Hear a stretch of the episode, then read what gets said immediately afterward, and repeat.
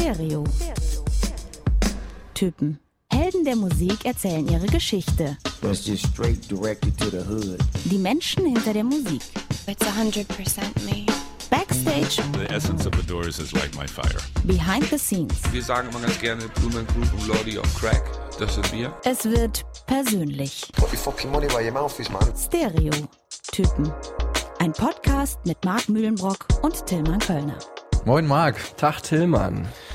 herzlich willkommen auch zurück. Schön, dass ihr wieder dabei seid zu Folge 11. Ein herzliches Hallo auch von mir. Geht's jetzt langsam wieder?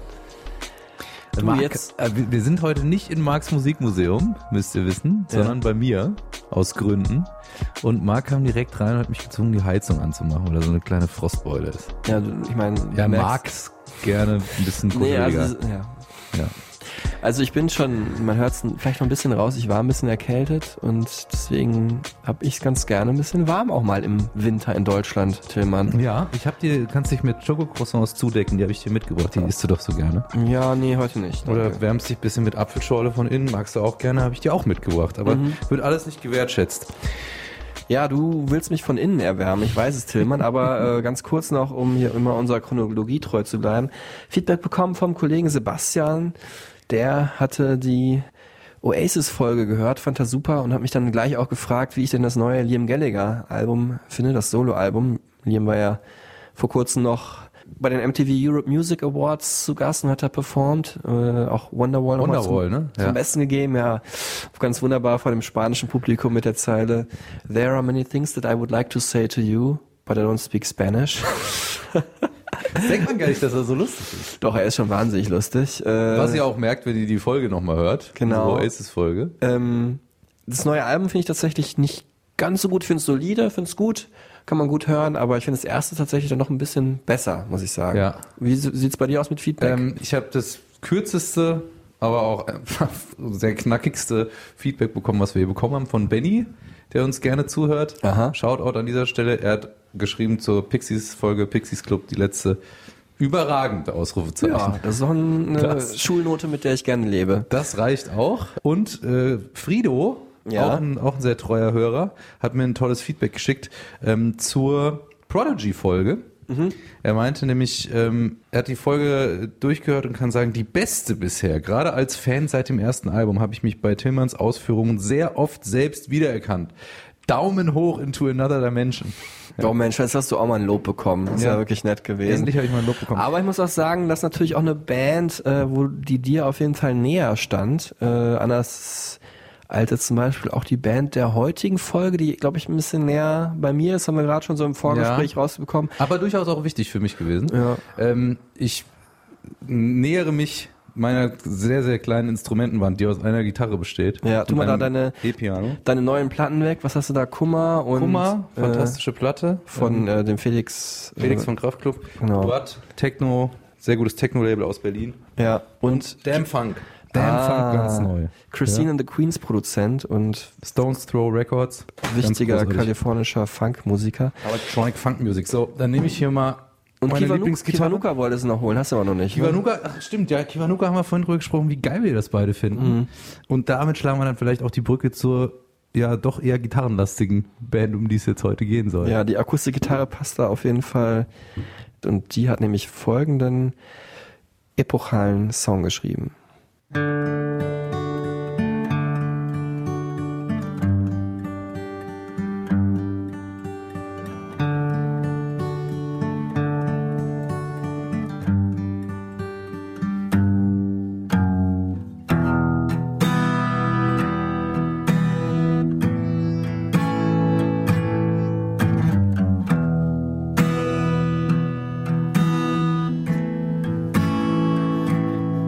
jetzt gar nicht so gut gespielt, war wieder mit Pfandmarke.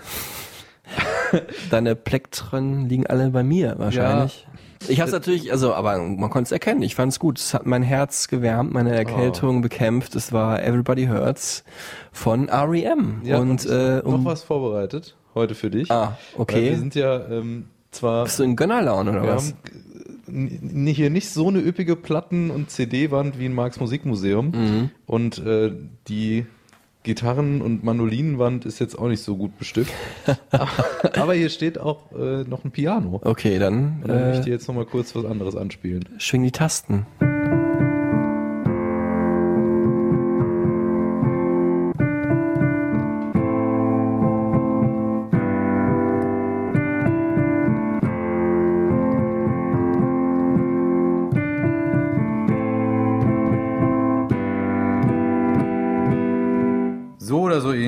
Okay. Ich hab's erkannt, ne? Ja, es- aber es ist auch schön, diese alternative Version, aber es muss natürlich, es ist Losing My Religion, es muss natürlich auf der Mandoline gespielt werden. Muss auf der Mandoline gespielt werden, ja. Aber ich habe jetzt gar nicht so viele Mandolinen.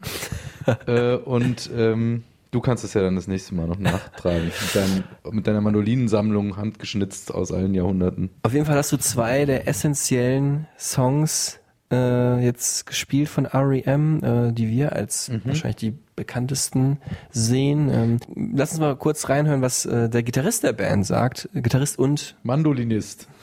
Sagt man das so? Ja, weiß ich nicht, aber auf jeden Fall ist er das auch. Er hat die Mandoline gespielt bei ähm, Losing My Religion.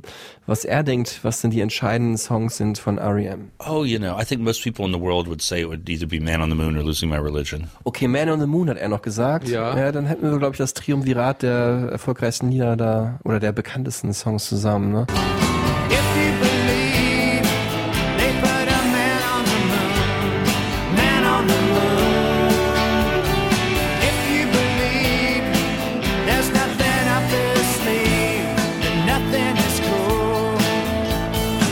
Vielleicht fragt ihr euch, warum REM? Also erstmal ist eine der erfolgreichsten Alternative Rock Bands überhaupt, ja. Über 85 Millionen Platten verkauft. Krass, krass erfolgreich. Wahnsinnig erfolgreich. Ähm, Amerikaner, die aber auch in UK super erfolgreich waren.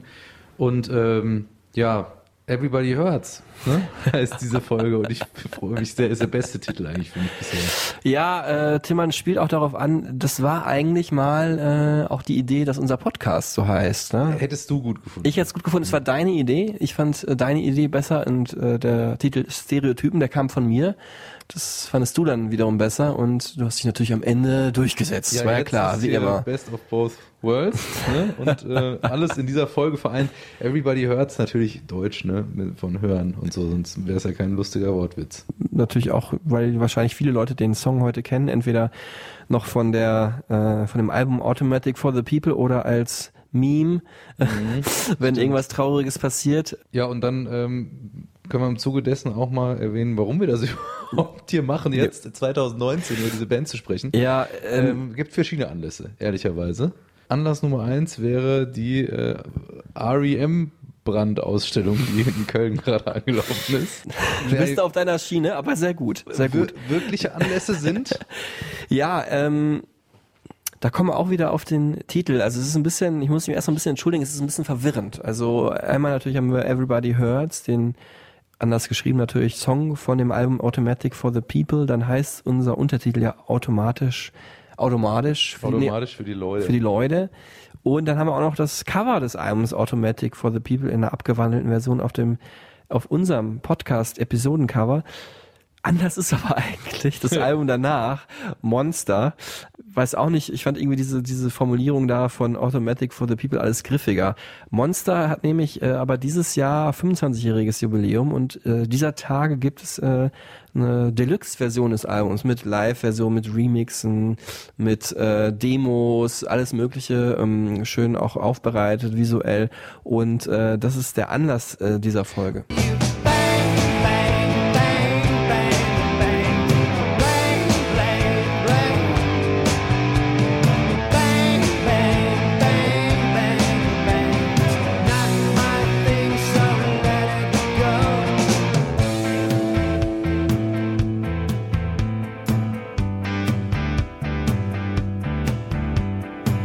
Man könnte auch fast sagen, ähm, ja, nach acht Jahren wieder ein Lebenszeichen von R.E.M. Die haben sich aber 2011 aufgelöst. Genau, ähm, 2011 war das Ende der Band und jetzt, diese gibt, also es gibt sie auch weiterhin nicht, aber zumindest haben sie jetzt im Zuge dieser äh, Re-Releases, dieses Re-Releases von äh, Monster Interviews gegeben, äh, auch in äh, Berlin, in Deutschland.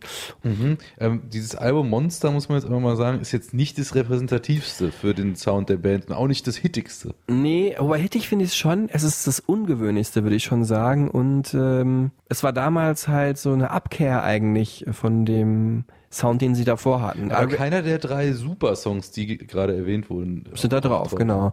Nee, es ist ein, äh, also R.E.M. waren so Anfang der 90er bekannt als eine sehr melancholische und traurige Band eigentlich eher.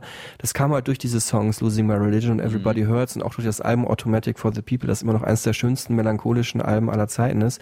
Und ähm, dann haben sie selber gesagt, okay, wir waren aber auch mal eine richtige Rockband, so in, nur in die Band gab's ja da schon äh, eine sehr lange Zeit, bevor sie so erfolgreich wurden und äh, haben sich dann halt haben halt diesen eher melancholischen Sound den Rücken gekehrt und war natürlich auch selber erfolgreich und hatten ein bisschen Swagger und so und wollten zeigen, hey, wir sind hier eine der erfolgreichsten Bands der Welt und so hört sich das Album Monster auch an. Es gibt trotzdem auch sehr ruhige Momente, es klingt aber vor allem so ja sehr verzerrt, es gibt sehr viele Effekte, sehr viele Distortion, alles aber so im so im Lo-Fi Bereich. Also ist eine, eine Platte auch die sehr gut gealtert ist. Also ich konnte es mir sehr gut anhören. so wie du. Witzigerweise hat äh, ein Freund von mir, ähm, der Christoph, äh, an dem Tag, wo ich mich so ein bisschen darauf vorbereitet habe auf diesen Podcast, äh, das als eines der Alben aus seiner zehn Alben-Serie bei Facebook gepostet. Ihr kennt es vielleicht dieses Spiel, wo man ein Foto, ein du Cover mich auch postet. nominiert hast, was ich immer noch nicht gemacht habe. Ja, du hast ja auch, ich meine, du hast zwei Monate Zeit, das, also du hast auch viel zu tun, ne, muss man sagen, verstehe ich schon. Aber äh, wo man einfach so ein Foto postet von einem Album eben, das einem sehr viel bedeutet und äh, da hat er eben das gewählt und das ist eigentlich wirklich ungewöhnlich, weil das ist jetzt nicht die, weder die erfolgreichste noch die, ja, du hast es vorhin gesagt, repräsentativste R.E.M.-Platte, das ist eher eine rockigere Platte. Ja, die sind ja auch dafür bekannt, dass sie sehr, also dass die Alben sehr unterschiedlich sind, ne? Ja. Jeweils für sich. Die nehmen wirklich mit auf eine Reise, ähm, oder wir nehmen euch heute auch mit auf eine Reise. Wir können natürlich nicht ganz krass ins Detail gehen, weil die einfach, die haben 15 Alben veröffentlicht, Ja. also da kann man nicht jedes einzelne durchgehen. Aber ähm, tatsächlich ist jedes Album immer so eine Art Momentaufnahme, sagt auch der Sänger und das Gesicht der Band. It's Michael Stipe from REM, and I, we've always said a record represents where we are in that moment. Now, I think art and music at its best uh, represents the moment anyway. So, this record serves more than one purpose for me as as a singer, as a songwriter, as an artist, if you will. In that, not only does it represent where we are as a band and as people, but I think it also, in a way, does that magical thing where it is about right now. The record kind of indicates, I think, what's in the ether, what's in the air right now. And I, I could never ask for more than that uh, from from anything. Whether whether I'm whether I'm looking at it uh, as someone who made it, in the case of REM, or as someone who's a fan.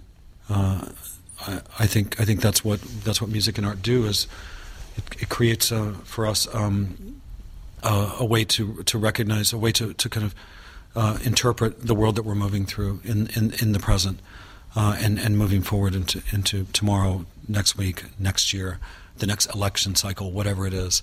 Ja, sie machen alles im Now, im Jetzt, bis sie kollabiert sind. Im Now, im Jetzt mit Collapse into Now, dem letzten Album, dann 2011. Er hat jetzt da auch schon seine Bandkollegen aufgezählt und auch deswegen passt diese Band sehr gut äh, hier zu Stereotypen, weil das ist eigentlich eine, das sind fast alles Alliterationen. Mike Mills, Bill Berry, Peter Buck, nur halt Michael Stipe nicht.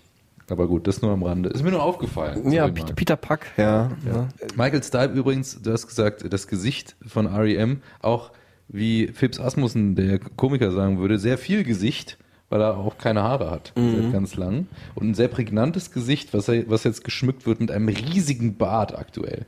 So ein Jesus-mäßig. Hat er den noch? Das weiß ich gar nicht also genau. In den letzten Interviews, die ich gesehen habe online, hat er den noch.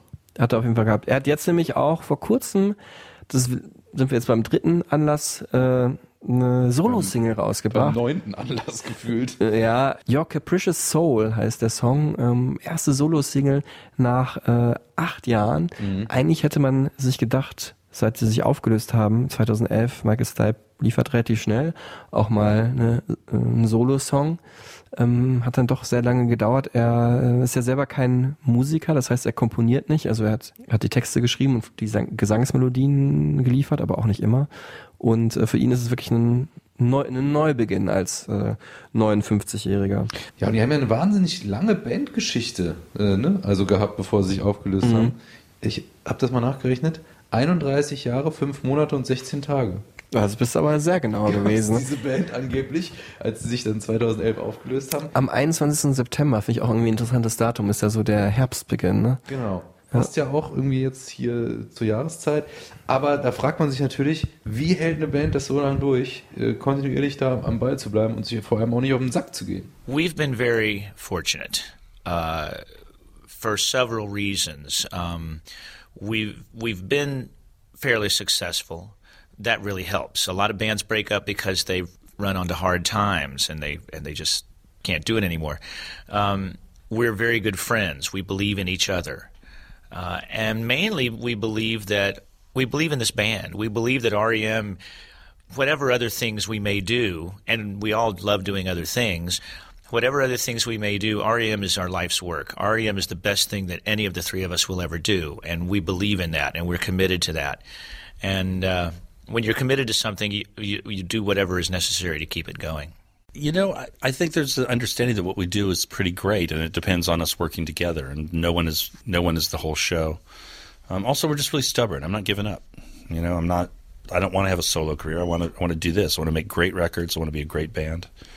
Do great work. You know, I mean that's the only motivation. Da haben wir jetzt hintereinander äh, die beiden Instrumentalisten der Band gehört. Das waren äh, erst Mike Mills, der Bassist, und Peter Buck nochmal, der Peter die, Pack.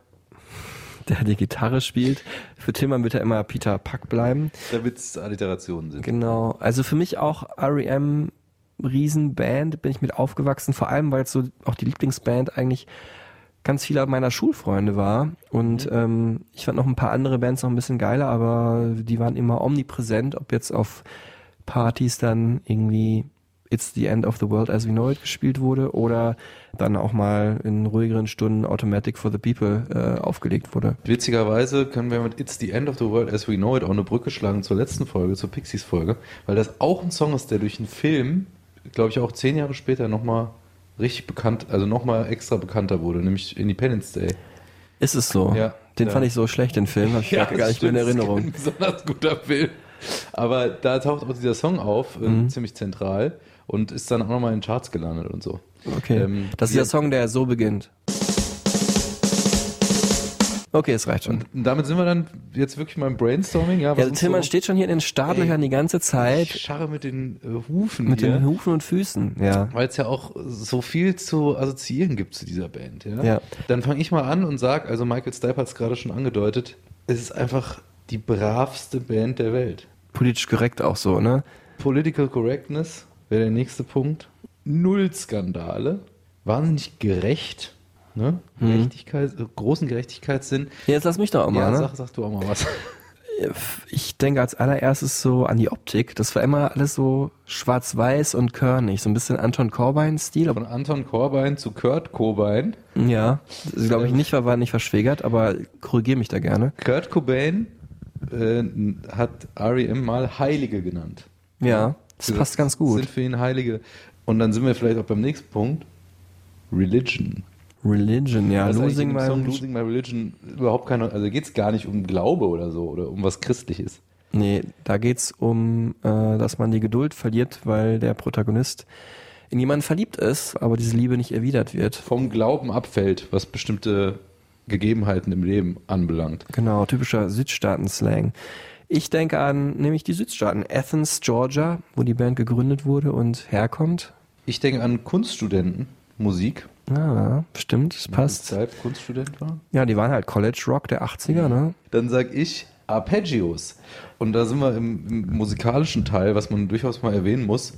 Was REM auszeichnet, ist, dass sie, wie ich das ja auch angespielt habe bei äh, äh, Everybody Hurts, die Töne von einem Akkord gerne so einzeln anschlagen und das zu einem Stilmittel auch gemacht haben. Also die Akkorde nicht durchzuschrammeln oder nicht nur, sondern halt die Töne wie ein Arpeggio einzeln anzuspielen aus dem Akkord. Ich denke an eines der schönsten Live-Konzerte, was ich je gesehen habe. Das war hier in Köln, da habe ich noch nicht in Köln gewohnt, vorm Kölner Dom auf dem Roncalli-Platz. Wow. Haben REM damals umsonst und draußen gespielt, im Jahr 2000 war das. im Mai, glaube ich. Super son sonniges Wetter, super viele, ja, passend zur Band, sehr nette, gechillte Menschen. Dieser ganz besondere Vibe hat sich da echt übertragen. Und ich meine, die hatten ja auch damals unfassbare Hits schon. Und ich bin aber nicht der Einzige, der sich da sehr wohlgesonnen dran erinnert. That concert next to uh, what is it? Just the dome, right? Is what it's. Uh, anyway, it was it was uh, one of the most amazing things ever. It was such a beautiful night. Uh, lots and lots of people crowding into the square. Uh, we played really well. I think we filmed it for MTV, so that's a very special memory. Du hast sie ja auch getroffen, die ähm, einzelnen Protagonisten. Michael Stipe vor allem, was ist das für ein Typ? Ähm, also ich, ich fange mal anders an. Also die, ich habe die alle drei ja getroffen und alle drei haben einzelne Interviews gegeben, Okay. Wo man immer sagen kann, ja, damit jedes Bandmitglied auch gleichberechtigt zu Wort kommt und das ist bei R.E.M. auch wirklich sehr wichtig. Ne, sonst Das ist ja zum Beispiel auch so, da hatten wir auch schon mal drüber geredet, dass die alle gleichwertig beteiligt sind am Songwriting. Also die sind alle eingetragen. Als- anders als eben bei Oasis. Da ist Genau. immer neu gewesen. wo es Wobei dann auch zu Ärger kam und natürlich Kohle-Issues eine Rolle spielen. da sind die, sehen die sich alle als gleichberechtigt an, wieder so, ne? Stichwort auch Fairness, n- nicht nur außerhalb, sondern auch innerhalb der Band. Kann man so argumentieren. Ich finde es trotzdem ein bisschen merkwürdig. So fand ich, dass das einfach so aufgesplittet wurde. Also die leben auch in unterschiedlichen Städten. Also, ich meine, mehrere tausend Kilometer voneinander entfernt, damals schon. Michael Stipe halt in New York, Mike Mills ist halt in äh, Georgia geblieben und äh, Peter Buck ist halt nach Seattle gezogen. Und das spiegelt es auch so ein bisschen wieder, wie die drei so ticken. Mike Mills halt wirklich so der freundliche Südstaatenmensch, immer herzlich und dann war, den habe ich als letztes von den dreien getroffen, da war die Zeit eigentlich schon vorbei und er hat gesagt, ach, lass uns doch gerne ein bisschen weiter quatschen und holt gerne aus und hat mir auch was von seinem Essen angeboten, hat er gerade ein Sandwich gegessen und so. Echt? Wo Und- war das? Das war im äh, Ritz-Carlton in Berlin, ja. Ein großer Name, es ist auch ein sehr nobles Hotel, aber es gibt in Berlin noch ein, zwei noblere auf jeden Fall. Vegetarisches Sandwich? Das weiß ich nicht mehr. Ich könnte ihn aber anrufen. Ruf ihn mal an, weil R.E.M. sind ja auch dafür bekannt, dass sie immer schon sehr gesund unterwegs waren. Ja. Weil eben keine, also keine Drogen sowieso nicht und auch kein Alkohol Backstage zur Verfügung gestellt haben, auch für die Crew, sondern halt ein super leckeres vegetarisches Buffet, Obst ganz viel und Mineralwasser. Sag mal, wenn es zu einem Bandmitglied passen würde, dass der auch mal irgendwann Alkohol und Drogen genommen hat, dann ist es Peter Buck. Der ist so ein, eher so ein relativ schroffer Typ. Das Gegenteil von äh, Mike Mills. Ähm, sehr kurz angebunden in den Antworten, immer so, zack, nächste Frage. Also die meisten Antworten habe ich auch von ihm dann bekommen. So, nicht unhöflich, aber trotzdem nicht herzlich. Also er hat mich zum Beispiel auch während des ganzen Interviews nicht angeguckt. Hat immer so, Okay.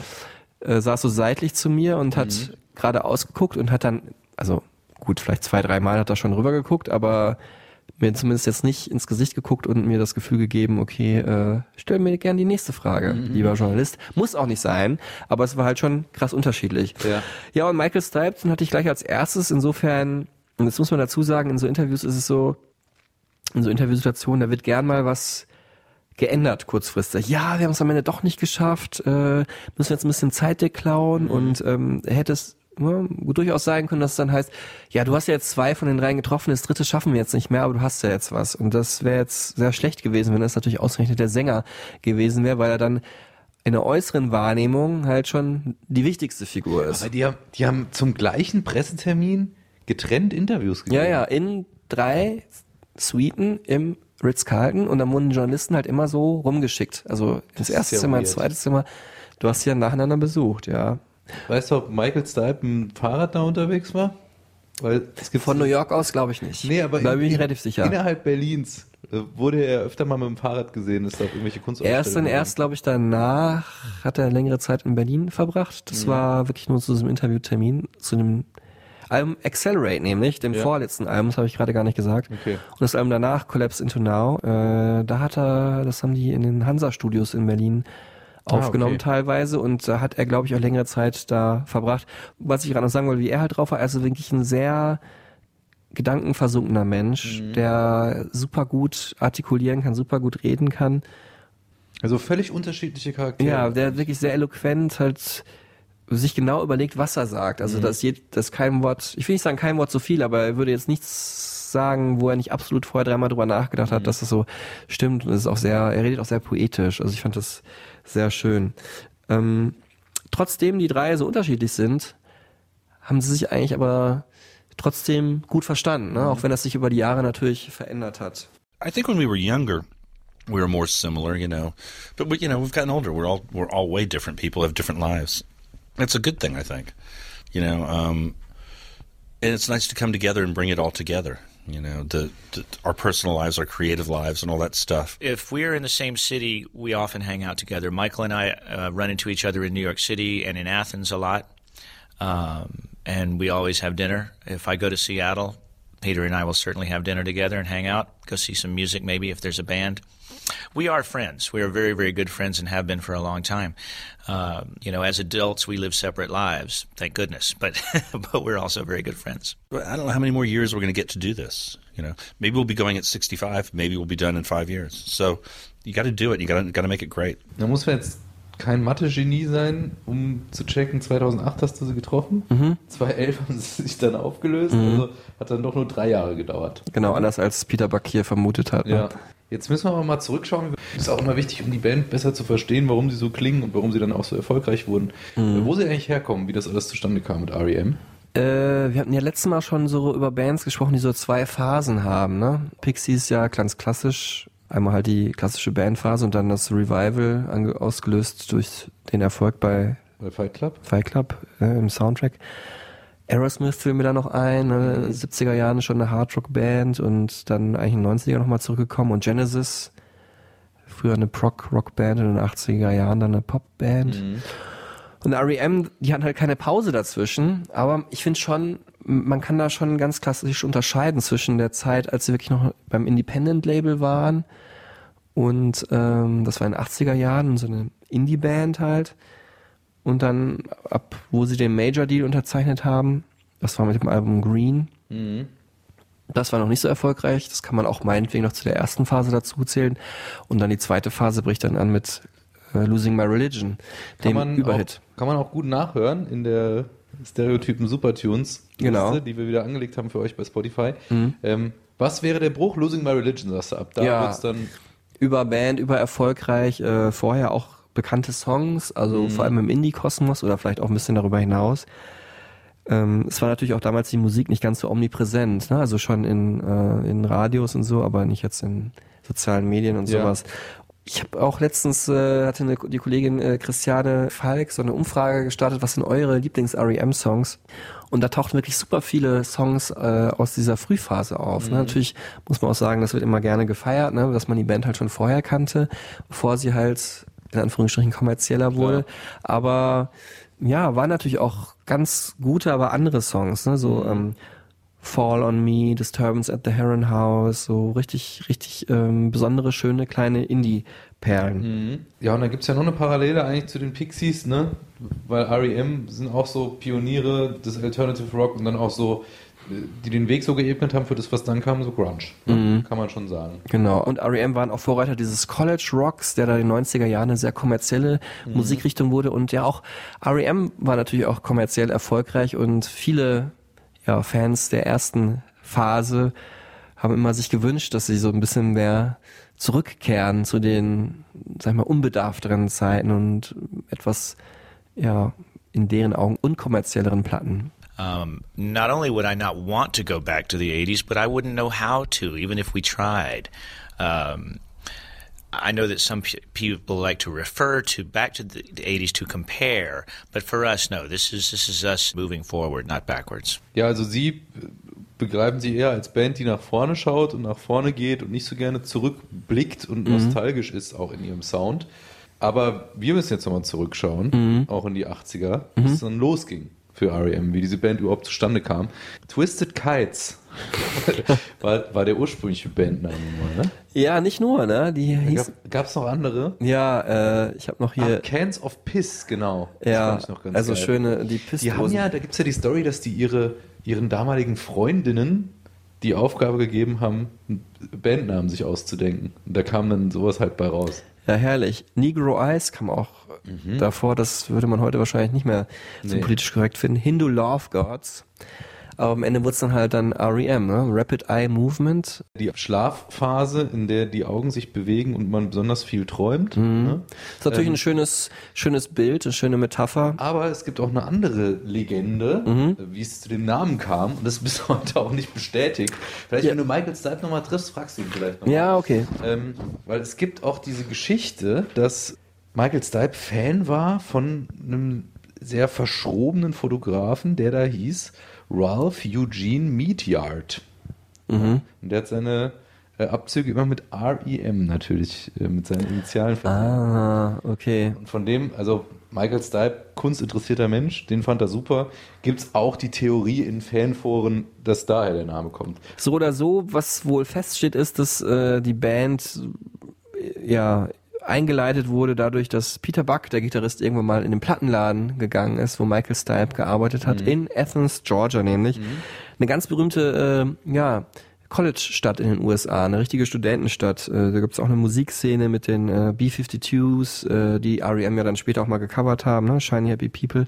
Oder Wo ähm, auch einer von denen mitspielt in einem Video. Genau, ähm, die Sängerin, ich komme gerade nicht auf den Namen, die rothaarige Sängerin. Matthew Sweet kommt daher und dieses ganze Elephant Six Collective dann später mit dieser ganz ebenfalls kultisch verehrten äh, Band Neutral Milk Hotel und äh, so ein bisschen so in diesem ganzen Stil so klingen auch R.E.M. Ne? Also einerseits so finde ich Südstaaten, so haben so einen leichten Südstaaten-rockigen Aspekt drin und dann finde ich aber doch irgendwie auch kalifornisch warm, wie The Birds zum Beispiel, Hippie-Band der 60er, 70er Jahre. Und dann so diesen raueren Aspekt, so diese Punk-Bands. Ähm, also Patti Smith, großer Einfluss äh, auf R.E.M., äh, Punk-Ikone aus New York, auch dann später auch zu hören auf äh, äh, Alben von R.E.M. und ähm, Television und Velvet Underground. Also alles so Bands, die ja auch ihren handgemachten Lo-Fi-Sound lieben, eine gewisse Schroffheit transportieren, aber auch eine gewisse Wärme und vor allem Stichwort Peter Buck, keine Gitarrensoli spielen. Die hat er nämlich verabscheut. Hier beschreibt Mike Mills nochmal, was er denkt, wie R.E.M. für ihn klingen. Peter's guitar style is very distinctive, and uh, he actually just explained why the other day. Uh, in the in the way he picks uh, arpeggiates the guitar with his pick, he didn't realize that the people he liked were doing it wi- with all five fingers, and instead he does it with a guitar pick. So he gets a very unique sound, which is absolutely brilliant. Um, so you know you have these elements that remain constant. No matter what kind of music you make, they will always be there. Und Mike Mills, bescheiden wie er ist, hat gar nicht von sich selber geredet, aber ich habe ihn dann nochmal gefragt, was das Besondere ist an seinem Bassspiel. Well, you know, I, I I really love the way I play bass. I have a really good time with it. I I, I like to play a nice melodic bass. Um, I'm not a traditional bass player in the sense I don't I don't stay on the root note all that often. Uh, but then again, I don't know how. I don't know that there are very many people that would think of the bass sound as, as being essential REM because, I mean, eh, most most people really don't pay that much attention to the bass, and that's fine. I mean, that's that's that's not their job. Ja, da haben wir es jetzt gerade gehört, Marc. Das ist die Bestätigung meiner musikalischen Kompetenzkompetenz Expertise, ja. vom Bandmitglied Mike Mills selbst, dass Peter Buck ähm, Arpeggios mit dem Plektrum spielt, sehr gerne, und das den Sound ähm, maßgeblich auch prägt. Ja? Ähm, und zum Bassspiel ist noch zu sagen, dass ähm, Mike Mills nicht auf den Grundtönen bleibt unbedingt, sondern die so auch so umspielt, ja, wie das auch, äh, also man hört super bei Man on the Moon, auch am Anfang.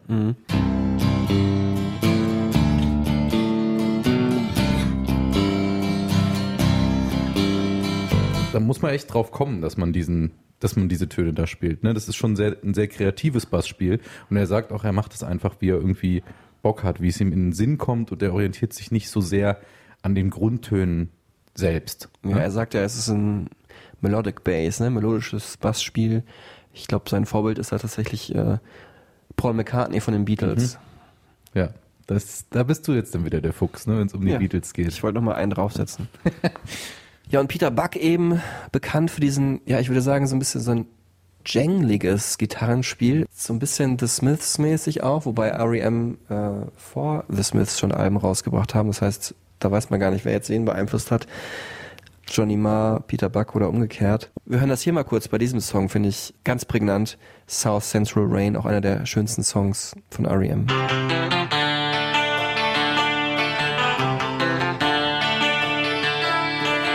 Peter Buck war dann auch später so derjenige, der unbedingt zurück wollte zu diesem, also wir haben ja gerade davon gesprochen, ne, dass die eigentlich mal nach vorne geschaut haben, aber Ja. Peter Buck schon eher so der traditionalistische Rock'n'Roller. Auch deswegen nicht verwunderlich, dass er, sag ich mal, die frühen Jahre von R.E.M. vielleicht von allen dreien da noch Mitgliedern äh, am meisten vermisst hat. It's a lot more professional now than it was when I started, and I I think that's kind of a drag. I mean, you know, when we when we started playing, we, we played places that weren't very good venues, and there was no radio play, and it was just really loose and amateurish, and I thought it was great. The amateur part seems to have gone out. Everyone knows how to do it, and that's okay, but it's not quite as exciting. Was mir immer auffällt, wenn ich über R.E.M. nachdenke, ist eine Band, die eigentlich zwei Klangseiten hat. Also ah, zum- okay. Nicht nur zwei Phasen, sondern auch genau. zwei Klangseiten. Zum, zum einen ist es, ist es dieses sehr ruhige, sehr bedachte, wo man auch zuhören muss und will. Und dann sind es diese, diese starken, poppigen Parts, die dann so melodiös sind, dass man da sofort mitsingen muss. Ja? Also mir ist besonders aufgefallen, bei so Songs wie The Signfinder Sleeps Tonight, das ist für mich so ein typischer REM-Refrain. Übrigens, wo man auch gar nicht so leicht verstehen kann, was er da singt. Ne? Come try to wake her up. Und Ja, aber die Melodie ist so einprägsam, dass das einfach voll reingeht. Call me when you try to wake her up, singt er da übrigens, ja. Und auch hier finde ich, in der Einfachheit steckt die Genialität auch bei, bei REM. Ja, Mhm. also wenn man, wenn man sich dann Man on the Moon nochmal anhört, das sind perfekte Pop-Songs, die, die aber nicht so anbiedernd sind. Ja? Und insofern haben halt, finde ich, REM für mich das geschaffen, was äh, sehr wichtig war, auch in dieser Alternative Rock und Grunge-Szene, dass es eine Band gibt, die mit den Mitteln von, wie du schon sagst, so ein bisschen schrofferen, äh, schrammeligen Sounds trotzdem es schafft, sehr viele Menschen zu erreichen, weil die Melodien halt einfach so stark sind und so viele Leute ansprechen. Irgendwie ist, ist es immer eine coole Rockband gewesen, die aber super erfolgreich war, ohne sich anzubiedern. Da- Außer bei Shiny Happy People vielleicht. Ja, wobei das kann man ja halbwegs auch ironisch sehen. ne? Ich, ich hasse das Lied ja, ne? Michael Stipe hasst den ja auch. Ja, ja, Gott sei Dank. Michael Stipe sagt, er hasst den Song und das Schlimmste für ihn wäre, wenn dieser Song in, ins Weltall geschickt werden würde und äh, Außerirdische denken, so klingen REM. Oh Das Gott. Aber jetzt sind wir nämlich genau eigentlich bei den beiden Alben und die möchte ich eigentlich gar nicht so zusammenfassen, die das Leben für R.E.M. eigentlich dann erstmal verändert haben. Mit Losing My Religion natürlich kam der kommerzielle Mega-Erfolg. Wenn es einen Mandolin-Rock-Song gibt, dann diesen hier.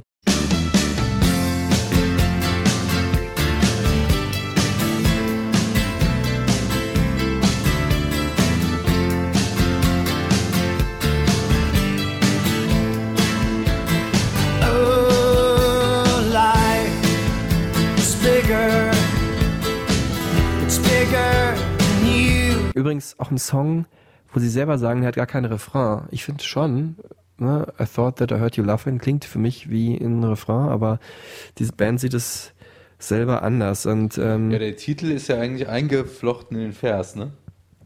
das auch, ja, das auch. Das ist aber bei manchen Liedern ja eh Ja. so. Ähm, Aber eigentlich äh, würdest du nicht sagen, dass The One I Love so der große, wirklich der erste Durchbruch war, 1987?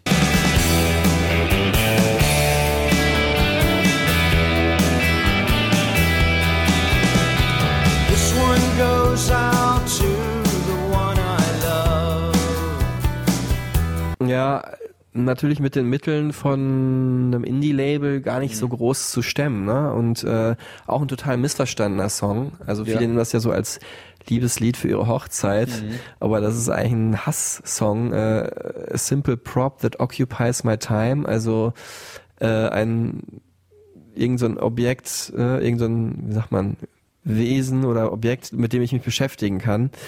Ja, also das ist nicht unbedingt ein Liebeslied und äh, so ein bisschen wie Smells Like Teen Spirit, was ja auch nie eine Hymne für Jugendliche war, sondern Stimmt. das genaue Gegenteil. Und ähm, aber ich finde gerade bei diesen Liedern und äh, dann auch bei äh, Automatic for the People, den ganzen Alben, kommt natürlich diese Melancholie, diese Einsamkeit, dieses Verletztwerden und Weiterverarbeiten irgendwie besonders schön raus. Ne? Geht schon direkt super los, finde ich, mit dem Gitarrenpicking bei Drive, dem ersten Song.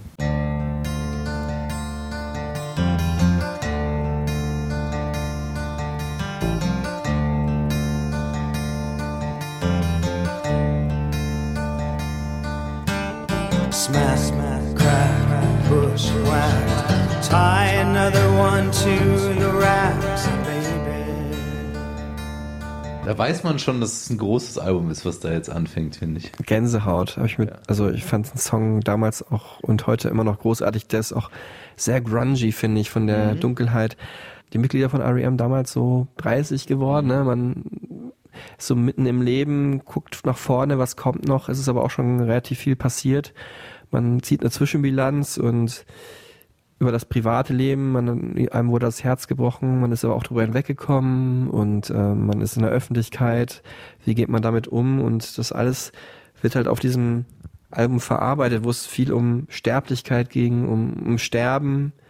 Ähm, Ja, und aber auch um Zweifel. Ne? Also Mhm. Man on the Moon ist ja auch ein Song, äh, in dem es darum geht, dass ist das eigentlich alles so, ne? wie es uns kolportiert wird? Sollten wir alles glauben, was, was wir so hören? ja, Ähm, also auch, auch sehr, sehr politisch und sehr deep. Selbstzweifel auch, getragen einfach von dieser wunderbaren Stimme von äh, Michael Stipe, Ja. der für mich wirklich eine der schönsten Stimmen überhaupt hat. Also ich weiß, es gibt natürlich technisch viel bessere Stimmen. Ne? Jemand, der über vier, fünf, sechs, sieben Oktaven äh, singen kann, ist technisch natürlich der bessere Sänger, aber für mich hat, strahlt die einfach manchmal eine Coolness aus und dann wieder in anderen Momenten eine Wärme, die unvergleichlich und auch ein, ist. Und auch ein Schmerz. Ja.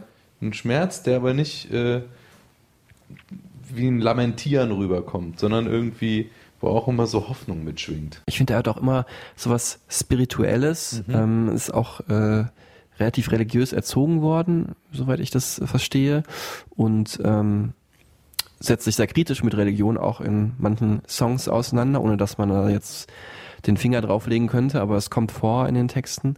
Ähm, wobei ich jetzt nicht sagen würde, seine Songs haben was Religiöses auf keinen Fall, aber schon oft was Spirituelles.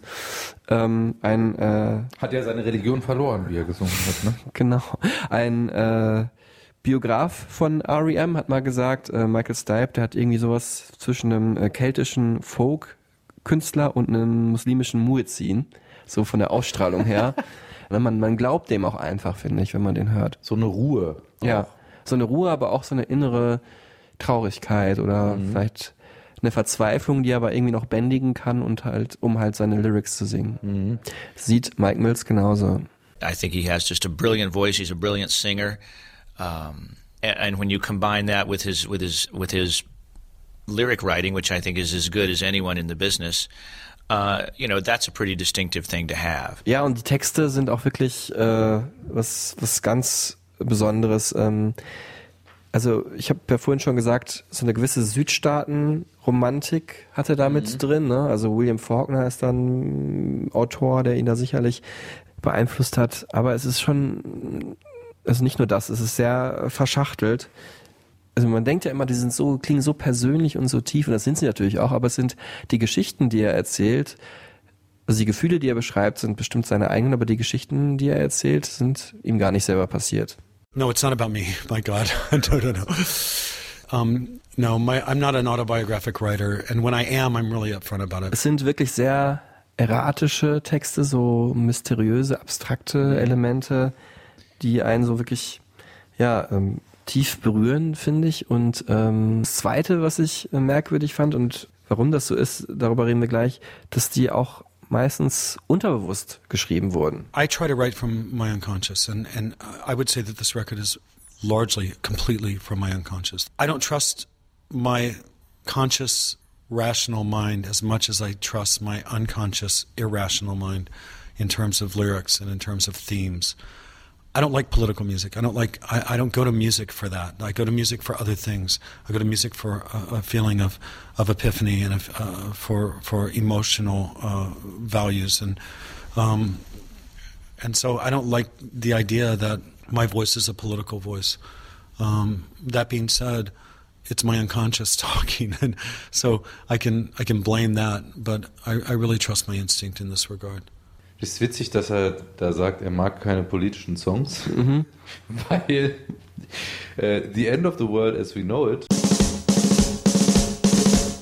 That's great, it starts with an earthquake, birds and snakes, an airplane. And Lenny Bruce is not afraid. wurde ja im Wahlkampf von Donald Trump Oh Gott, das ist schrecklich. eine Hassfigur von Michael Stipe, der Ja. sich immer schon äh, für die Demokraten eingesetzt hat, seit jeher, Mhm. weil er ja damals schon, also 1987 kam der Song raus, da war Ronald Reagan an der Macht und er hat schon ne, das so ein bisschen als Statement gegen die Regierung eigentlich äh, diesen Song verfasst Mhm. und dann absurderweise benutzt den Donald Trump, um seinen Wahlkampf zu promoten.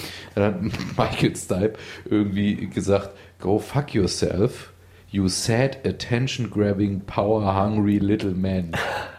Also hat er nicht ihn gemeint, sondern die ganzen Männer um ihn herum und die ganzen Republikaner. Großartig. Also so viel ähm, politisches Bewusstsein und so viel Hass war da auch zu spüren. Ähm, aber eben, weil der Song auch so viel äh, in der Interpretationsfläche lässt, wie seine Texte so oft. Mhm. Der Song ist natürlich super ironisch gemeint gewesen Ja. und anti-reaktionäre, konservative Politik wie von Donald Trump oder Ronald Reagan. Deswegen ja super bizarr. Ne? Ja, dass das, dann ausreichend dafür äh, benutzt wird.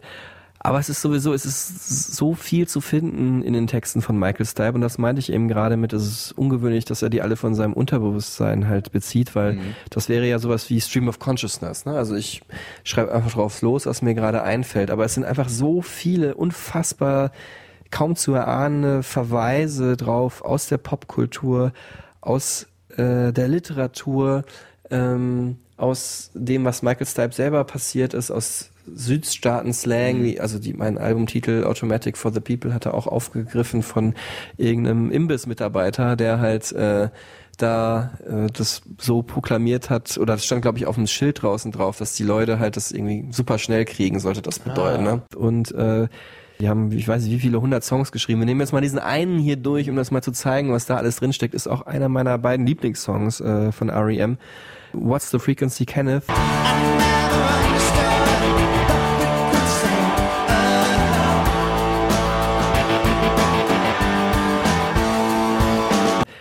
Textlich geht's halt darum, dieser Satz What's the Frequency Kenneth ist in äh, die amerikanische Popkultur eingestiegen, weil äh, der TV-Moderator Dan Rather mal äh, verprügelt wurde auf offener Straße in New York von einem Geisteskranken, der dann immer auch die Frage gestellt hat, What's the Frequency Kenneth? Also obwohl der Typ auch gar nicht Kenneth hieß, Ja. hat er ihn immer gefragt, What's the Frequency Kenneth? What's the Frequency? Der nämlich selber von sich dachte, ich bin von einem anderen Planeten auf die Erde geschickt worden und ich empfange aber die Frequenz nicht mehr, wo ich meine Rückkehr einleiten kann. Wow. Ja.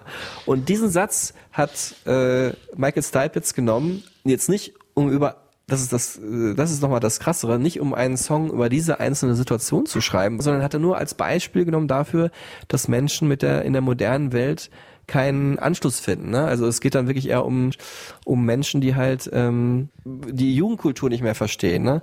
dass halt äh, die immer so rebellisch sein müssen und irgendwie so krasse andersartige Musik hören und äh, ganz äh, wirre Klamotten tragen und die Haare sich kurz schneiden oder punkig iromäßig hochfrisieren oder was weiß ich, was dann später angesagt war. Und dann wiederum auf einer dritten Ebene darauf zu kommen, dass es immanent ist, der Jugendlichen zu rebellieren und sie auch im Prinzip nur Teil des Systems sind und am Ende dann doch wieder alles gleichförmig ist. Wow. Wir sind wieder auf Nerd-Level 1000 Ja, ja. angelangt. Großartiger Song, großartig das auch wirklich nur so einzelnen kleinen Phrasen da anzusprechen. Also wo man dann hinterher das genau analysieren muss. So ein REM-Text, Songtext ist auch immer so ein bisschen so ein detektivisches Rätsel. Aber Stichwort schnelllebige Zeit, äh, da hat Michael Stipe dann auch nochmal was zugesagt, wie er selber, ne, obwohl der Text ja jetzt nicht autobiografisch ist, wie er selber damit klargekommen ist. can be a really positive and a really negative thing at the same time.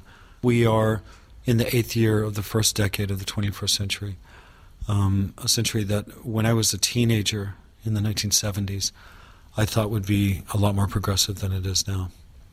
Uh, there are elements that are progressive. The internet is a, is a shining example of that and indicates some kind of almost fantastic idea 35 years ago of what the 21st century might represent. There are other elements that are not like that at all, uh, unfortunately. So this decade is two years from being done. And since we all tend to think of trends uh, by the decade, I'm I'm looking at this and I'm going, okay, that eight years went by really fast. Um, I know personally why it went by fast for me, but will historians in 30 years' time look back on this decade? Uh, and as an optimist, I, I, I want to kind of put my foot down and say, no, you know, we have two years to kind of rectify uh, the first decade of the 21st century. Herr Michael Stipe redet hier von äh, modernen Zeiten, von dem Internet, das er auch sehr schätzt. Dieses Internet.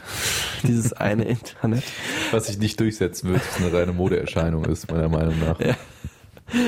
genau. Nee, es muss ja für, eine Band, für so eine Band auch total krass sein, ne? Wenn du dann über 30 Jahre existierst und dann diese Entwicklung auch immer ähm, in deiner Musik ja auch verarbeiten musst, Digitalisierung. Genau. Ja. Und für mich am eindeutigsten in äh, dem Songtitel und auch im Song Ebo the Letter ähm, dachte ich zumindest immer, aber äh, Tillmann, du wirst mich, mich, mich da gleich noch ein bisschen als Besseren belehren. Hm. Aluminum tastes like fear. Adrenaline, princess near. Tastes like fear. Es ist eigentlich ein, der Songtext ist ein Brief, den er abschicken wollte, aber nie äh, abgeschickt hat an äh, River Phoenix, den Schauspieler, der, glaube ich, so in der Hollywood-Geschichte das eines der berühmtesten Drogenopfer, Mhm. fieses Wort, ne, geworden ist. Damals im Viper Room äh, ist er, also glaub einer der bekanntesten Clubs in, äh, in Hollywood ist er gestorben. Und ähm, dann hat er am Ende gesagt, okay, ich konnte diesen Brief nicht mehr abschicken, jetzt mache ich daraus halt einen Song. Und das ist Mhm. auch einer der rätselhaftesten und äh, traurigsten Songs überhaupt. Auch mein Lieblingssong von Mhm. R.E.M. hat mir auch schon über einige dunkle Stunden hinweg geholfen. Ähm, Gerade auch dieser Refrain von einer der Heldinnen von äh, R.E.M., von Patti Smith gesungen, passt da wunderbar rein. Ja, auch diese Orgel in dem Song, ne? das ist Wahnsinn. Ja, Super Atmosphäre. Und ähm, ich habe eigentlich Zeit meines Lebens gedacht, Ebo the Letter heißt halt ne, E mit so einem Bogen dran. Mhm. Es ist äh, so ein Slangwort für E-Mail. So, ich habe jetzt den, also um auch wieder so diesen Verweis auf moderne Zeiten zu kriegen. Ne? Ich habe den Brief nicht abgeschickt und ähm, spiele so ein bisschen mit dieser, mit diesem Internetbild eine Mail abzuschicken. Aber es ist noch ein bisschen mehr. Ja, es ist ein technisches Gerät, ähm, mit dem man einen bestimmten Effekt auf der Gitarre erzielt. Ah. Das, das packt man sich also als Gitarrist an die rechte Hand, also da, wo die Tonabnehmer sind. ne? Mhm, als Rechtshänder, ja. Genau, wenn man, wenn man rechtshändig Gitarre spielt. Also nicht oben am, am Griffbrett, sondern da, wo die Tonabnehmer sind. Und da, damit werden elektromagnetische Schwingungen erzeugt. Also das ist ein Magnetmechanismus, der dann ähm, ja die, die Töne so schwingen und so länger ziehen lässt. Ähm, ja, und dieser Sound ist inspiriert zum Beispiel von Jimi Hendrix Gitarrenspiel, der die Töne immer sehr gezogen hat und auch immer ähm, interessiert war, seine Gitarrensounds zu verfremden und irgendwie zu verstärken. Also der Jimi Hendrix für zu Hause sozusagen. genau. Und das ist halt ein, ein Effektgerät, was man einfach als Gitarrist benutzt. Ne? Und das hört man auch in dem Track.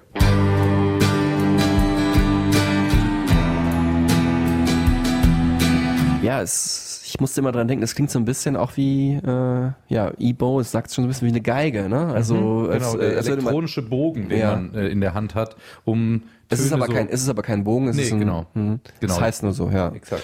Du hast, du hast ja gesagt, twangig auch so ein bisschen der Sound, ne? Ähm. Ja. Oder wie hast du es Ja, doch, beschrieben? ja. Mhm. Das trifft es dann da auch wieder ganz gut. Ja, das meinte ich aber was anderes eigentlich mit. Ich meine, ich meinte janglig, meinte ich, genau. Janglig, Das ist was genau. ganz anderes als twangig. Das ist was man, anderes äh, als twangelig, aber hier wird es jetzt dann auch twangelig. Ja, jetzt wird's ganz besonders emotional für mich, weil New Adventures in Hi-Fi wirklich mein Lieblingsalbum von R.E.M. Ey, was für Songs drauf. Ich hab's hier, äh, ja, Ebo the Letter haben wir natürlich schon gesagt. Ähm, The Wake Up Bomb und So Fast, So Numb, die zwei der besten Rocksongs von R.E.M. Äh, Leave haben wir letztens noch gehört. Mit diesem, dieser krasse Mix aus Akustikgitarre und ja, Elektrosirene, Alarmanlage, Wahnsinn. Äh, Electrolyte, das letzte Lied, wunderschön. You are the star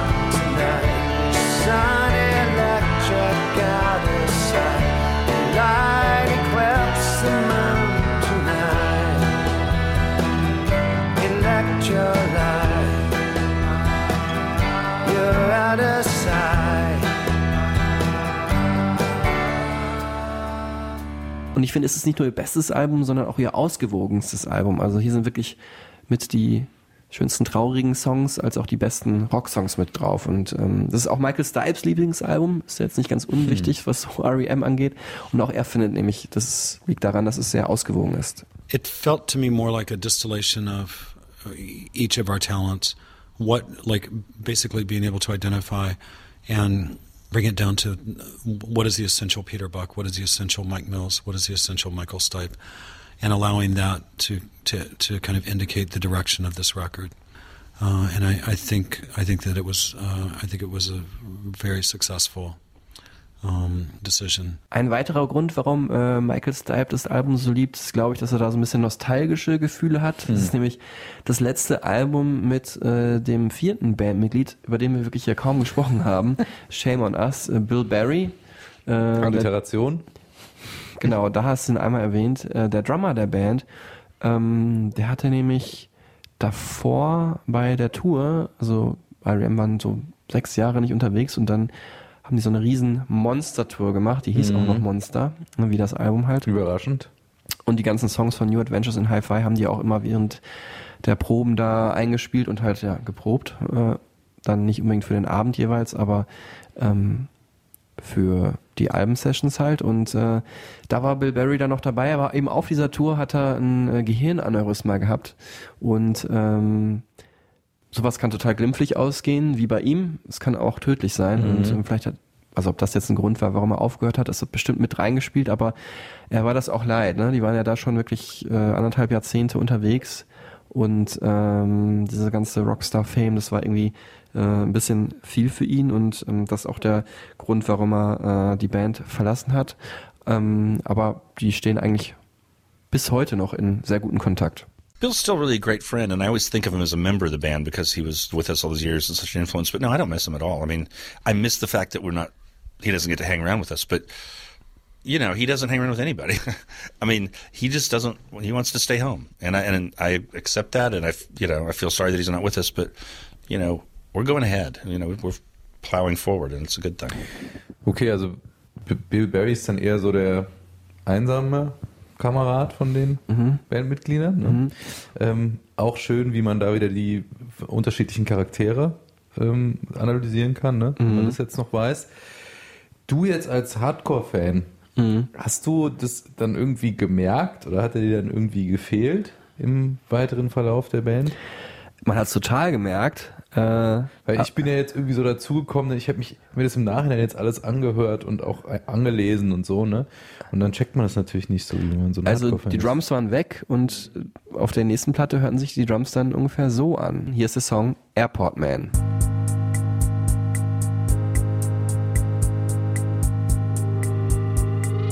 Klingt dann auch ein bisschen wie er, ne? Wie so die französische äh, ja, Ambient Lo-Fi Electronic Combo, ne?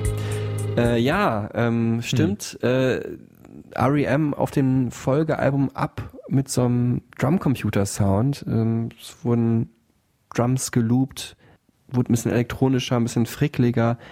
Es hat so ein bisschen so einen Asien-Touch auch. Das hat man jetzt nicht unbedingt. Radioheadiger auch, ne? Ja, da sprichst du es an. Die Platte wurde auch von Nigel Godrich, dem äh, Radiohead Haus- und Hofproduzenten, gemischt. Mhm. Und ja, man hört schon den krassen Unterschied im Sound. Ja. Auch noch auf dem nächsten Album Reveal, was dann so ein bisschen sonniger war, ähm, ein bisschen, hat so, ein bisschen so einen Country-Einschlag auch eher, aber immer noch immer so arbeiten mit Drumcomputern und Drumloops. grounded.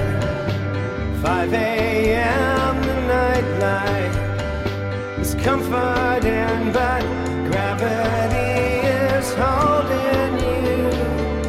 Mike Mills erklärt hier nochmal, wie das war, als äh, Bill Berry die Band verlassen hat. What we thought uh, early on was when Bill Berry left the band, uh, that that changed so many things, including how we make records. So we decided to use that as an opportunity to to make records in a different way. We decided to uh, use some keyboards, use drum machines, just to do things we haven't really done before. Um, and we felt like making, you know, maybe more beautiful records, maybe more pastoral and lush records. Um, because we had to build them differently. You know, we, we weren't really a four piece anymore, so we had to find new ways to, to create these records. Uh, so we did that, and um, we did that pretty pretty well, I think. Uh, obviously, Around the Sun was a difficult record for us because we tried to do too much. Uh, we tried to do a best of in the middle of it. We tried to do a tour in the middle of it, and then try to come back and finish the record. And that was crazy. That was just too much. Uh, we were spread too thin. Da sagt das ja dann auch, also der Drummer ist ja nicht immer unbedingt nur der Drummer. Ja? Ja. Ein Drummer kann ja auch super krasses Songwriting prägen. Und so war es halt bei Bill Berry anscheinend auch. Deswegen haben sie ihre, ihre äh, Arbeitsweise auch komplett umgestellt. Genau, die drei haben sich halt vorher immer zusammengefunden, um gemeinsam die Songs auszuarbeiten, ne, je nachdem, wer welche Idee hatte. Und jetzt waren die halt nur noch zu zweit. Und Michael Stipe war ja so ein bisschen außen vor, ist dann immer am Ende dazugekommen, hat sich die Instrumentals angehört und dann so seine Lyrics und Gesangsmelodien äh, drüber gepackt. Ähm, am Ende hat er sie angesprochen, dass eins der, ich sag's mal vorsichtig, diskutabelsten REM-Alben, Around the Sun, war dann so ein, ja, für Popmusik der Höhepunkt, der glatte Höhepunkt. Ähm, ich fand's einfach ein bisschen zu ja, seelenlos, muss ich sagen. Es hatte einen wunderschönen Song drauf, Leaving New York. It's easier to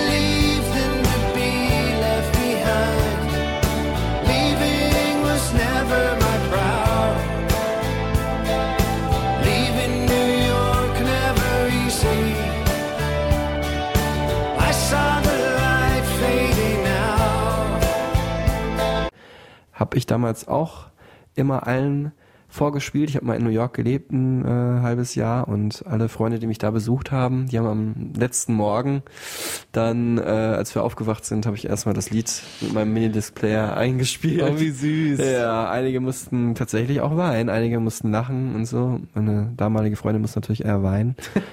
Aber Sie hat es ja. anscheinend verkraftet, Marc. Ja. äh, Janan, Grüße an dich raus, wenn du das hier hörst. Ich glaube es zwar nicht, aber. ähm, ja, und dieser Song sticht heraus. Aber naja, wir haben es gerade gehört, es war einfach zu viel gewesen, ne? zu viel Arbeit drumherum noch und auch zu viel Pomp auf dem Album. Und ähm, deswegen sieht besonders äh, äh, Peter Buck die Platte heute sehr kritisch, natürlich der Rockliebhaber Ja. in der Band, typisch.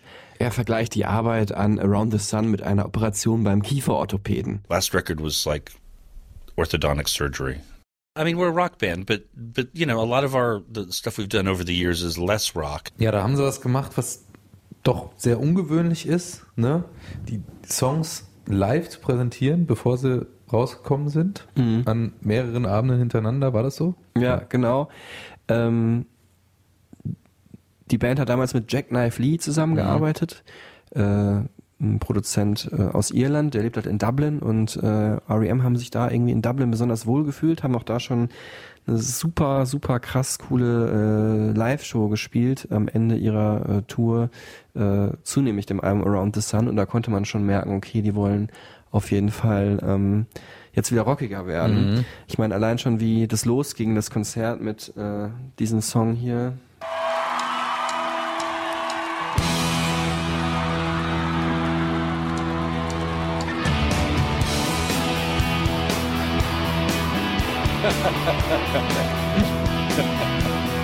Da freut er sich, der Marc. Ja, großartiger Rocksong, I Took Your Name. Man hört es wirklich nur einmal kurz ein Akkord angespielt und dann geht's direkt los, Ja. so.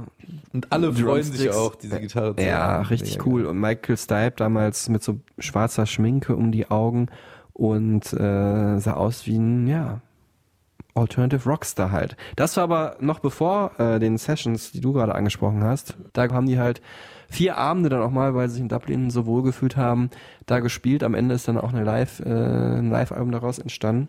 Im Nachhinein findet selbst Peter Buck das total ungewöhnlich. Yeah, it was a little terrifying because we just told everyone, okay, you know, we hadn't even written the songs yet, but we're saying, okay, we're going to be doing an album's worth of new material in Dublin. We hope you like it. Here we go. And, uh, you know, we had the songs finished. We went in and played them. Ja, terrifying. Sie war ein bisschen nervös. Hat aber gut funktioniert und hat, glaube ich, auch die Platten super cool beeinflusst. Accelerate hieß das Album, wo ich ja die Band auch zugetroffen habe. Ähm, ich meine, der Titel sagt schon schneller werden, Mhm. ne, beschleunigen. Ähm, und es war jetzt nicht eine reine Rockplatte, aber das war schon dominierend da, die Gitarre.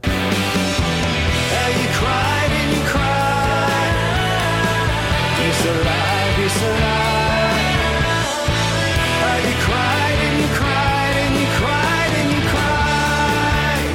Ähm, und dann eben das letzte Album Collapse into Now, die sowohl von der Albumcover-Grafik als auch vom Sound her, von der Produktion her sehr ähnlich waren, ein bisschen äh, roher. Und genau das, ich, kann man schon sagen, hat sich dann am Ende wirklich Peter Buck durchgesetzt. You know, I don't think we've ever made a record this rough or spontaneous, but uh, you know, I was trying to tell the guys that that we're a great live band and we should try to capture that in the studio. And one of the ways to do that is to just go in and perform the songs. You know, and it sounds silly because that's what making a record is, but it became not the way we made records. So my feeling was, well, let's do it like it's a live show, and then you know, yeah, we can overdub on it and remix it and stuff, but try to capture who we are when we're being spontaneous and kind of free.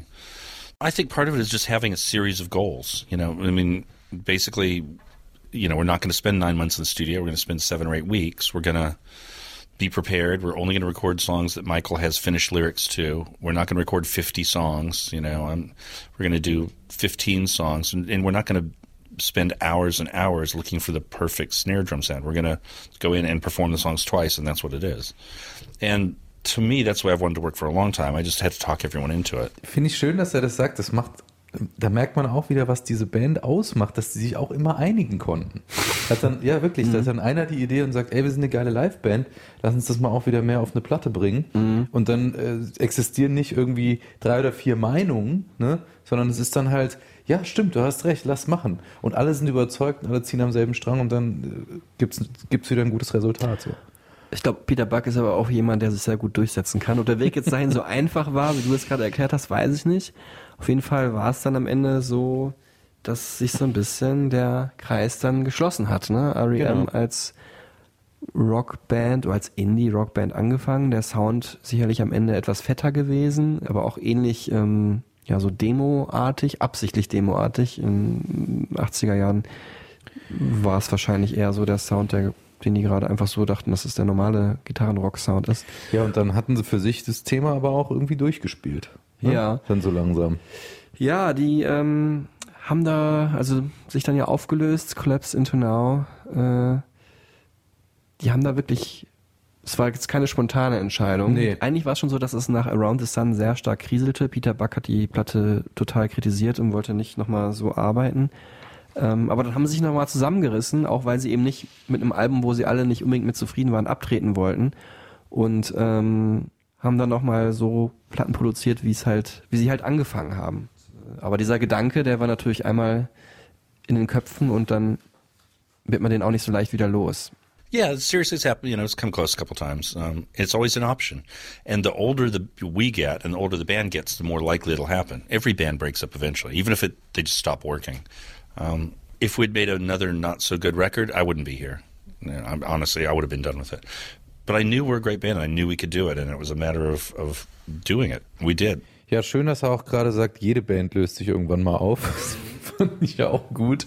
Ähm, Der ist das schon sehr realistisch und ein bisschen nihilistisch auch. Ja. aber sie haben sich wirklich in, ja, tiefer Dankbarkeit, freundschaftlicher Verbundenheit getrennt, ne? Und haben Mhm. gesagt, es war einfach der beste Zeitpunkt. Sie wären damals eine Gruppe von 19-Jährigen gewesen, die die Welt verändern wollten. Äh, haben dann 30 Jahr, über 30 Jahre eine sehr gute Zeit zusammen gehabt, freundschaftlich, musikalisch, künstlerisch. Waren einfach zufrieden und haben gesagt, jetzt ist gut. Ja, Mhm. gehen, wenn es am besten ist.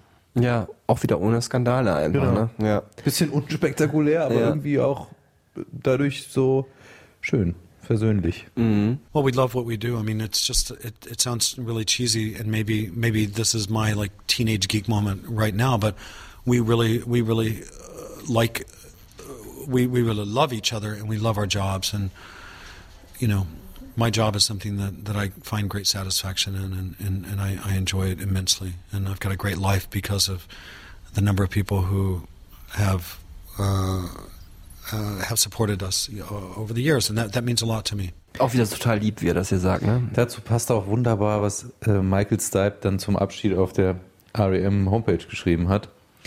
Äh, ein weiser Mann sagte einmal, die Kunst auf einer Party ist, zu wissen, wann es Zeit ist zu gehen. Ja. Die beherrschst du nicht so, Tillmann. Du bleibst immer bis zum Ende. das lerne ich auch nicht mehr in diesem Äh, Leben, ich glaub auch. Ich bleib immer ein bisschen zu lang. Also so French Exit-mäßig. Äh, irgendwann einfach gehen, so. Das. Ja, also jetzt muss man aber sagen, wäre wär auch ein schönes Schlusswort gewesen, aber Michael Stipe äh, hat die REM-Party verlassen, erstmal, vorläufig, ähm, wie alle anderen Mitglieder auch, aber Michael Stipe ist ja trotzdem noch Künstler, Mhm. Kreativer, ne? Der macht Sachen. Zum Beispiel, er wurde jetzt auch jetzt in Berlin wieder gesehen, habe ich ja schon erwähnt, mit dem Fahrrad auf irgendeiner Kunstausstellung.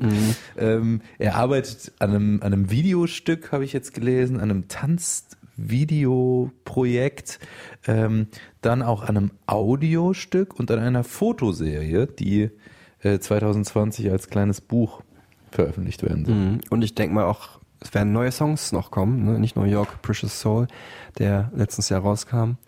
Und er ähm, engagiert sich auch sehr politisch. Genau. Also er hat sich ja schon immer eingesetzt, sei es jetzt PETA oder ne, auch gegen die Trump-Regierung, haben Mhm. wir auch erwähnt. Ähm, und jetzt gerade stark vor allen Dingen auch für Umweltbelange und äh, für das äh, Thema, für das Projekt Extinction Rebellion. Da setzt er sich jetzt stark für ein. Ähm, was ja auch vor allen Dingen wichtig ist, dass da so ein einflussreicher Amerikaner ähm, nochmal drauf aufmerksam macht, weil die Mhm. Amis ja immer noch gerne mal äh, zuhauf mit SUVs durch die Gegend fahren und äh, den Motor anlassen, wenn sie Mhm. kurz mal eine halbe Stunde einkaufen gehen. Ja, es gibt natürlich auch das komplette Gegenbeispiel dann, die äh, gerade in den Großstädten in äh, New In York. Kalifornien ne? auch vor in, allen Dingen. In New York, ja, da braucht man das Auto, ne? aber in New York, wo dann so die sehr grünen, liberalen leben, aber du sagst auch gerade einflussreicher Amerikaner, also ich glaube, er wäre schon noch ein bisschen einflussreicher, wenn er noch in REM wäre Mhm. und das auch in seinen Songs proklamieren könnte, weil ganz ehrlich, man hört ja schon eher einen Song an, als dass man einen Artikel über Michael Stipe liest. Ähm, ich fand aber schön, äh, den Track auf dem vorletzten Album, äh, das ist ein Zitat von äh, einem Dichter aus dem 16. Jahrhundert, äh, George Herbert heißt er, nee, aus dem 17. Jahrhundert, äh, Living well is the best revenge. das Mhm. zeigt auch so, äh, ihr Hater Donald Trump oder Reagan früher oder George W. Bush und so, also die beste Antwort oder Rache ist, sein eigenes Leben schön zu leben. Schönes Schlusswort auch. Mensch, Marc, Ja. was du dir wieder überlegt hast, ne? Mhm. du alter Poet. Ja, Ja, das, das war's, oder? Also Ja. ich meine, man, man kann natürlich über diese Band äh, immer noch mal drei Stunden länger reden oder acht. Ja. Du vor allem. Ich, äh, es war sehr schwer. Ich habe äh, wirklich mich arg zusammenstauchen müssen und ich habe hier sehr, sehr lange, ungewöhnlich lange an der Vorbereitung gesessen, eben weil es mir auch sehr wichtig ist Mhm. und weil vielleicht dann doch der eine oder andere Schulfreund von mir zuhört und äh, Grüße raus an euch und ähm, da nochmal genauer checkt, ob das denn alles genauso stimmt. Ich bin jetzt auf jeden Fall dieser Band auch wieder einen Schritt näher gekommen. Sehr gern geschehen. Über meinen Bezug hinausgekommen, dass ich Losing My Religion damals auch gerne am Lagerfeuer mit der Akustikgitarre gespielt habe. Ist wie eigentlich jeden Song von allen Künstlern und Künstlerinnen und Bands, die wir bisher in unseren Episoden vorgestellt haben. Aber das zeigt ich habe auch, das Gefühl, wir sind hier so dein Vehikel so ein bisschen. Das zeigt auch, wie wichtig die uns sind und wie die uns geprägt haben. Und wir hoffen, dass, äh, dass es euch was gibt, äh, was wir hier machen. Teilt uns gerne mit, was ihr äh, empfindet, wenn ihr das hört. Wenn ihr Fragen habt oder Anregungen, vielleicht habt ihr auch irgendwie ähm, Künstler, von denen ihr sagt, über die würdet ihr gerne mehr erfahren, dann werden wir mal die Serverfarm in Marx Musikmuseums Keller mal durchforsten, ob da im Archiv vielleicht irgendwie äh, Interviewschnipsel zu finden sind. Nächste Folge geht's aber erstmal back to back. Das, ist das jetzt der Titel? Ne? Wir hatten Nee. doch schon einen Nein. überlegt, ne? Ja, da äh, verrate ich jetzt noch nicht, aber es geht um äh, Beck, ein meiner absoluten Lieblingskünstler. Back in the Days. Back in the Ja, Days, ein ja. möglicher Titel. Let's go backwards. Ja. Throwback Mountain. Bro, Throwback Mountain vor allem. Keine Ahnung, fällt Da mir gerade noch schon ein. ein, ähm, Vom, ja, vom Loser zum Winner oder ein so. schrottiges Wortspiel einfallen, was dann aber auch Da irgendwie bin ich mir sicher. dem gerecht wird. Solange könnt ihr gern noch äh, die Stereotypen Supertunes hören, ähm, mit der neuesten Folge halt zusammen, immer parallel ein bisschen uns hören, dann mal einen Song von R.E.M. reinhören, äh, denn äh, das ist natürlich das Herzstück von allem. Music is everywhere all the time. Music is always present, it's always past, and it's always future. Wow. Ah, da gehe ich wirklich mit Gänsehaut und ein bisschen Pipi im Auge raus. Wunderbar. Ja, danke dir, Tillmann. Danke euch fürs Zuhören. Danke dir, Marc.